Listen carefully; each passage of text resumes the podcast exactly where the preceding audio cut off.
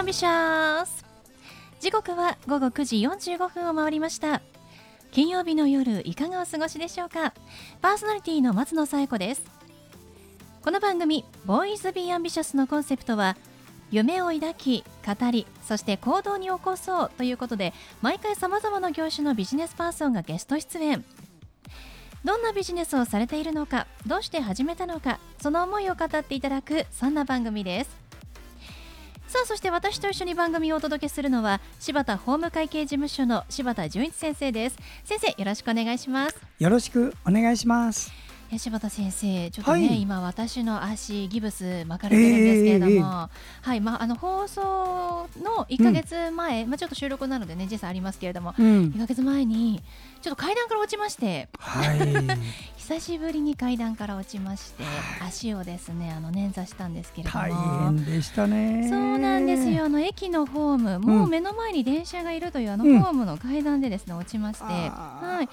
あの派手には転ばなかったんですが、足だけひねっちゃって、もう本当に立てなくて、誰か助けてって思ったんですが、うん、皆さん素通りしていくので、はい、頑張って自分で起きようと思って起きて、はい、でも本当足がつけないぐらいの痛さだったんですけれども、まあ、なんとか壁をねこうはいつくばって歩いていたら、優しいお兄さんが、うん、あの電車に乗りたいんですか?」って言って。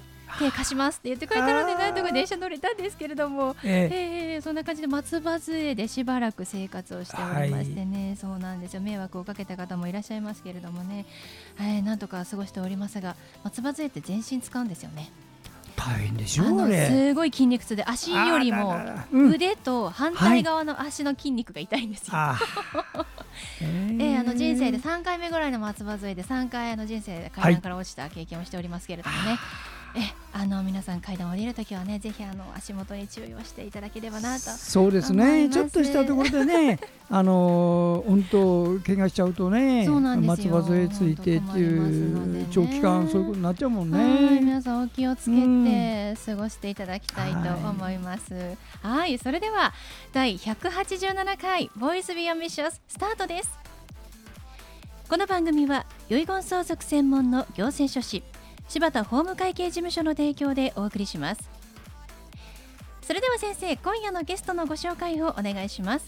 はい今夜のゲストはスピリチュアルカウンセラーの椎名さんです。椎名さんこんばんはこんばんは。よろしくお願いします。よろしくお願いいたします。え椎名さんはプレミアムヒーリングサロングレイスフリーの代表をしていらっしゃってスピリチュアルカウンセラーをしているということですが、まあ、どんなお仕事をしているのか最初にご説明いただいてもよろしいでしょうか？はい。スピリチュアルカウンセラー軌道修正ヒーラーと私名乗ってるんですけれども、あのその方の人生が自分の自我で少しずれてしまったものを本来の魂が進みたい方向に戻してあげるそういったことをしてます。本来の魂が進みたい方向っていうのも決まっているものなんですか？はい。魂さんってあのー、自分の課題を持って生まれてきてるんですよ。この肉体を借りて、うん、で今回これを成し遂げたいとかこれをなんていうのかな進んでこっちに進んでいきたいっていうものがあるんですけどその道に私たちの自分の自我で、あのそれてしまったりするんですね、うん、それを元に戻す自我と魂の意見がバラバラになっちゃうとこうズレが生じてくるっていうことなんですね。はい、そうです。あじゃあもし相談に来られる方っていうのはその何か違うなんか、悩むみたいな時に椎名さんのところに行ってじゃあ原因って何ですかっていう相談をされることが多いっていうことですか？そうですね、うん、皆さんご自身のお悩みでいらっしゃるんですけど、ええ、そのお悩み根本から見てったりとかもします。うん、うんまあ、確かに相談される方ってその魂がとか自我とかわからないですもんね。そうですね。じゃあ相談される方はどんな悩みでいらっしゃるんですか？はい、あ、もうね一般的な普通のお悩みです。もう恋愛、結婚、転職、お引越し、うん、うん、あと何？会社の方とかだったら人事とか、うん、お財布なくした人とか、いろいろいらっしゃいます。あ、まあ恋愛だったらこの今まあ、女性の方がお客様が多いというお話だったので、まあ、彼氏と付き合ってるんですけど結婚しても大丈夫ですか？みたいな相談もある、はい、あります。えその魂のこう行きたい道っていうのは未来も椎名さんはなんかこう見えたりするんですか？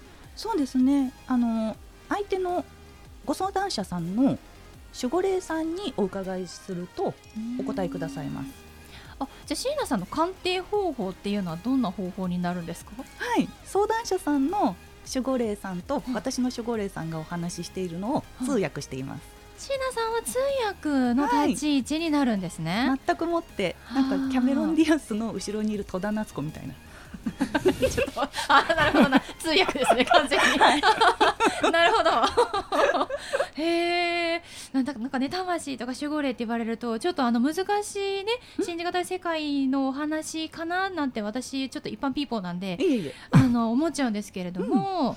こう守護霊っていうのは誰にでもついているものですか？はいいらっしゃいます。うん、私にもついているもちろんいらっしゃいます、うん、あのさっきねちょっとお話しして、はい、私足怪我してるんですけど、なんか悪い例ついてたりしますか？って聞いたら じゃじゃんって見ていただいて鑑定してくださってはい、あ大丈夫です。ただの何でしたっけ？全くもってご自身の不注意ですと言いました。そうでした。えこれは自己責任で本当に私の不注意なんだなっていうのが分かりましたけど。よかったです。逆に。そういうことを普段の鑑定でしていらっしゃるんですね。はいそういうのもありますね。あとご自身の守護霊さんどういう方ついてますかとか聞かれることもありますね。ちなみに松野さんには表立っては二人います。えー、そういうこともあるんですか？そうそうそうそう。表立ってはそして後ろに控えもいます。控え？何ですかそれは？控えあの何かに特化した時に助けてくれる人とか、うん、人生の指針をくださってる方と、うんうん、それを知ることで、はい、あのどういうメリットっていうのが今後こう私だったり相談者に起きるんですか？はい。もうね味方なんです。絶対的に味方なんですよ守護霊さんって。常に仲良くしておくたり常に感謝しておくといいです。そそれでその、ええ、なんでしょうすご守護霊さんとのパイプがちゃんとつながっておきやすくなると何かの時にとかあと常にうんなんかメッセージとか直感とかをね与えてくれることが多くなります。あ自分が気づきやすくなります、うん、でもなかなかあの一般ピーポーは、うん、あの通信ができないんですけれど本当はいっぱいね いっぱい本当にねもうあのなんていうの？雨のように降ってるんですよ。えー、そうなんですね、はい、それっていうのは、うん、あのどういうところに意識を置いたら感じられるものなんですか？まず、うん、信じる。自分を信じる。自分もあと守護霊さんの存在も信じる、うん、守護霊がいるんだよっていうのをまず信じないと、うん、意見が聞こ声が聞こえない。はい。信じてる人、確かにそんなに多くないかもしれないです。まずね存在知らないかもしれませんよね。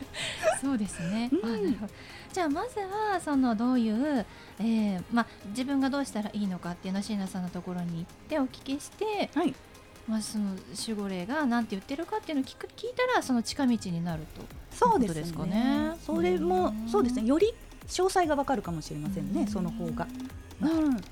柴田先生もね結構そういうのスピリチュアルのお話ね、はい。えー、得意と言いますか詳しいですけれども。先生も普段から自分の守護霊とこうなんかお話ししたりするんですか、うん、私はねあのそこはねなんなんともその敏感じゃないからあれだけど、ええ、今はねいろいろサムシンググレートとかねいろんなことでね言葉には表現できないけどそういうものが存在するっていうことは皆さん認識してるんだね。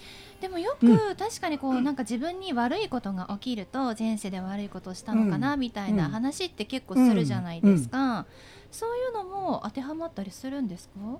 うん、それはねあのその人の理解の仕方でね、あの何とも言えないけどもう椎名さんのようにあのご自分に正直にあのストレートにやってる方には強烈にくる。うん。陳田さんから見てそのなんか私悪いことしたんでしょうか前世でって相談されることってありますか？そうですね。前世で悪いことしたからこうですかっていうよりは、うん、今こういうことが起きてますっていうので過去にその原因が過去世にその原因があったっていうのを見抜くというかお伝えしたりはします。うそうなんですね。椎名さんがこの仕事をやっていて、はい、これ一番やりがいを感じている部分っていうのはどんなところにありますか？あそうですね。その方がどよーんとしてたのがパッと明るくなったりとか、うん、すごいなんだろうな重く思われてたものがやはり足取り軽くなられたりとか、うん、あとやりたいことが見つかるとか。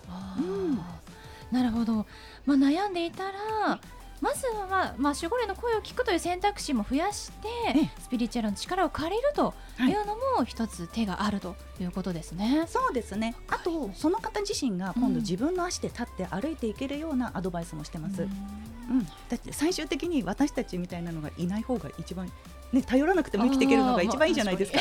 そうですね、うん、自分で生きていけたらそれでそれが一番ですもんね。はい。かりました、うん、なんか不思議な世界に入ったような なんか今日はこの時間。あのね不思議な世界にちょっとでも入ったらね、うん、グランディングっていうのやるの、うん、グランディングっていうのはねあの地上に足をピタッとつけて自分に筋肉に力入れるの、こういうのグランディングって言うんです。これやるとねシャキッとして、これやらないとねふらふらふらふらしちゃう人いるから、うん、まさに自分の力で立つって感じですね。グランディング異常に大切よ。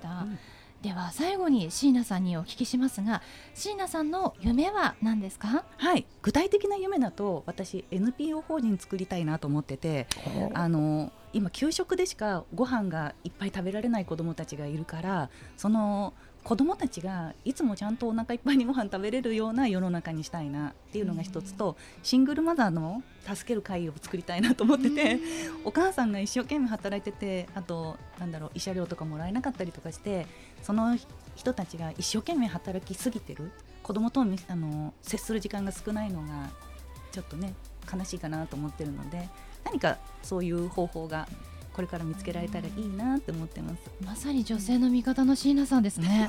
ありがとうございます。い。何か困ったことがあったら椎名さんに相談したいなって今思いました。ぜひ。ありがとうございます。はいということで本日のゲストはスピリチュアルカウンセラーの椎名さんでした。椎名さんありがとうございました。ありがとうございました。ありがとうございました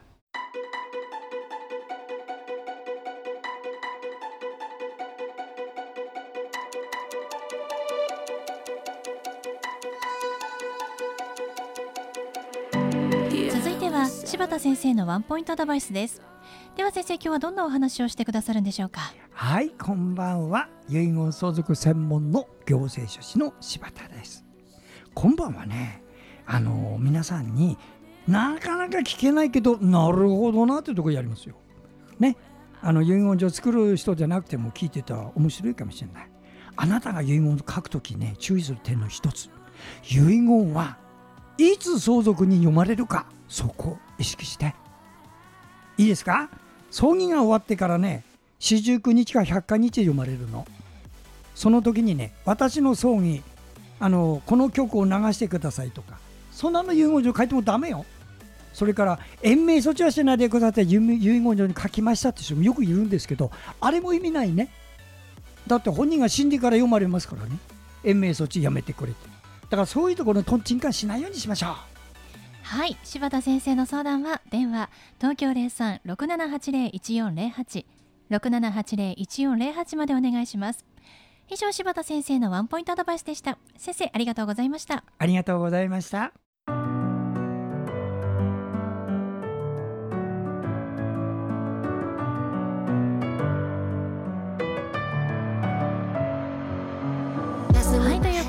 送りしてきました「 Voice Be Ambitious」いかがでしたでしょうか？本日のゲストはプレミアムヒーリングサロングレースフリー代表の椎名さんでした。椎名さんのスピリチュアルカウンセリングのサロンは東急東横線都立大学駅徒歩15秒のところにあります。ネイルサロンも併設しておりますのでね行っておりますのでぜひ悩みがあるという方スピリチュアルカウンセラー椎名で検索してみてください。それではまた来週この時間にお会いしましょう。お相手は松野紗友子と柴田純一でした。それではさようなら。さようなら。Why do I, baby, why do I love the way you always leave me